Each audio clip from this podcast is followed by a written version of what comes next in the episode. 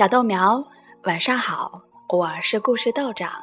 今天晚上我们有一位现场故事小嘉宾王西贝，他想和大家打个招呼呢。大家好，我今天呢，我跟豆长一起合作讲个故事。今天晚上的故事叫《吃掉黑暗的怪兽》。球球睡不着，他不喜欢黑漆漆的床底下，那里说不定躲了一只怪兽呢。嗯，这一回还真的有啊，一只好小好小的怪兽，小的连看都看不清楚。但是这只怪兽觉得身体里有一个好大好大的洞。让他老是觉得好饿，好饿，饿的受不了了。他试着咬了一小口床底下的毛拖鞋，呀，难吃死了。他啃了一口玩具车，哎呦，牙齿好痛。接着，他发现了一个好东西，是一个盒子。他从盒子上的小洞往里面看，里面装满了黑暗。他把黑暗从盒子里吸出来，吸的一点儿也不剩，太好吃了。怪兽稍稍变大了一点点，但他还是觉得好饿。他看看四周。想再找些东西吃，他发现床底下有一大片的黑暗呢。怪兽一口气把这些黑暗全都吃光光，他舔遍所有的角落，舔得一干二净。怪兽又变大了一些，但他还是觉得好饿。于是，他把藏在柜子里的黑暗吃光光，又把窗帘褶皱里的黑暗吃了个精光。他最喜欢吃的是什么呀，小西贝？他最喜欢吃的是黑暗。对，他把所有黑暗的东西都吃掉了，是不是？是。怪兽越变越大，越变越大。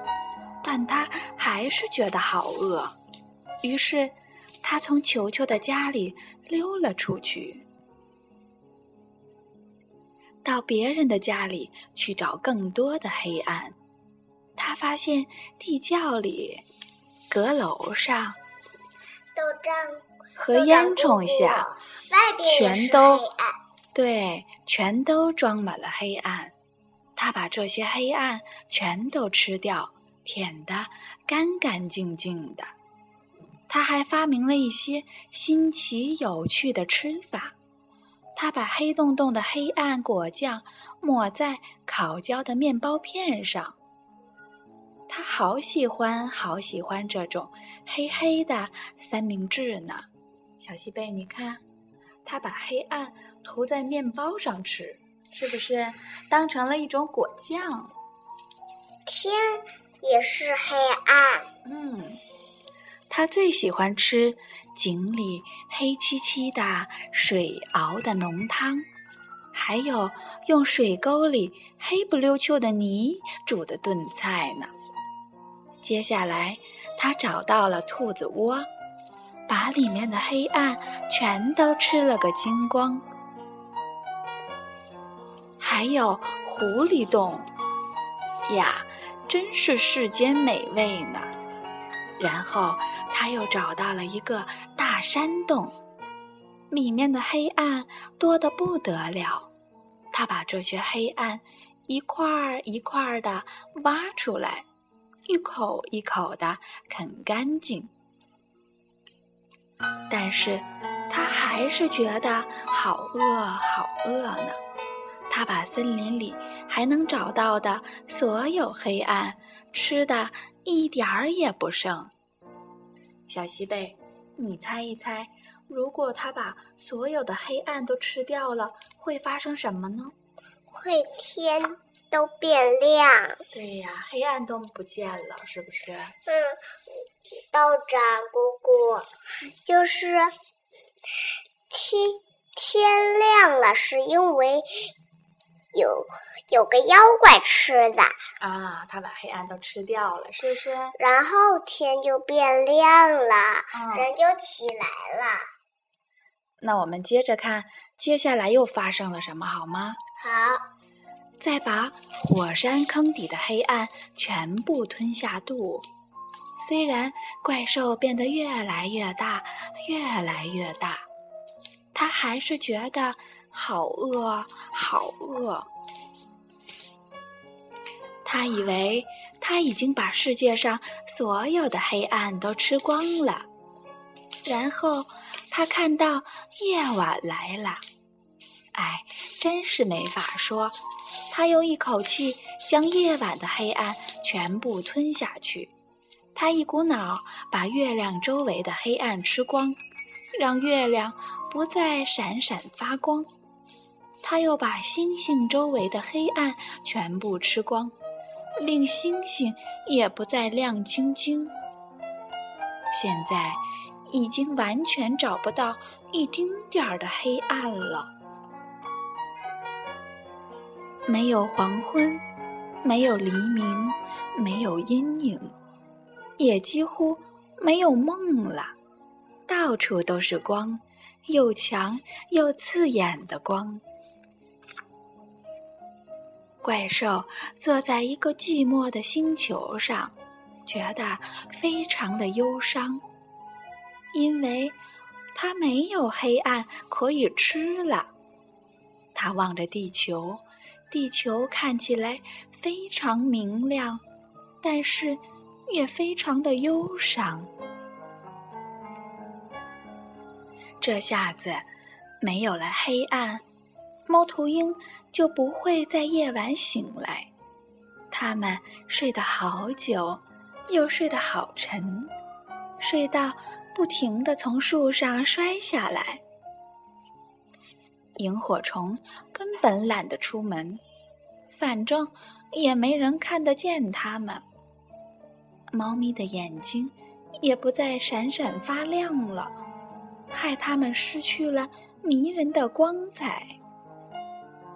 刺猬因为亮得刺眼，看不清东西，老是撞到一块儿。狐狸呢，没头没脑的扑向大石头。本来应该倒挂，蝙蝠竟然直挺挺的站在树上。熊也感到很难过。不晓得到底发生了什么事儿。然后怪兽听到，从遥远的地方传来一阵奇怪的哭声。一个叫球球的小男孩哭得好大声，他睡不着，所以大哭。但他为什么会睡不着呢？因为实在是太亮了。呜呜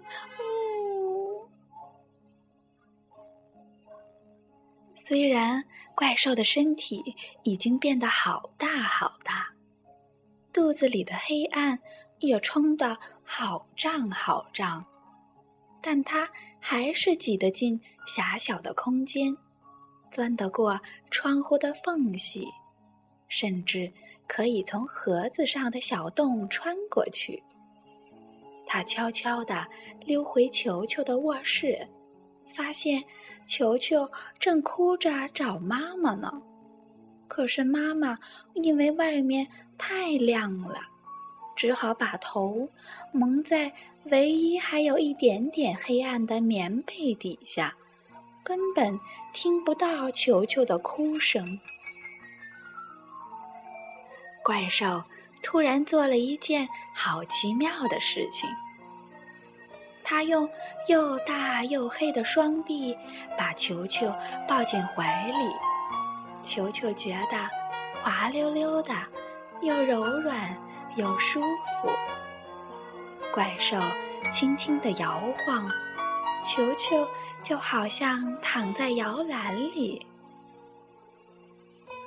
怪兽还轻声哼着一首《嘿啦啦摇篮曲》，球球很快就睡着了，怪兽也睡着了。怪兽现在一点儿也不饿了，也不再觉得身体里有一个空空的大洞。他把球球。安安稳稳的抱在怀里，呼噜呼噜睡得好香好甜。在他打呼噜的时候，所有的黑暗慢慢的从他的身体里面流出来，一点一滴回到原来的地方。最后，怪兽也慢慢变回原来的大小。一只小小的、快乐的小不点儿，躺在一个小男孩的怀里，呼呼大睡呢。好啦，今晚的故事就到这儿了。你看，外面的黑暗是一个怪兽呢。到了夜晚，它要把小豆苗抱进怀里。让你进入香甜的梦乡呢。道长跟你说晚安。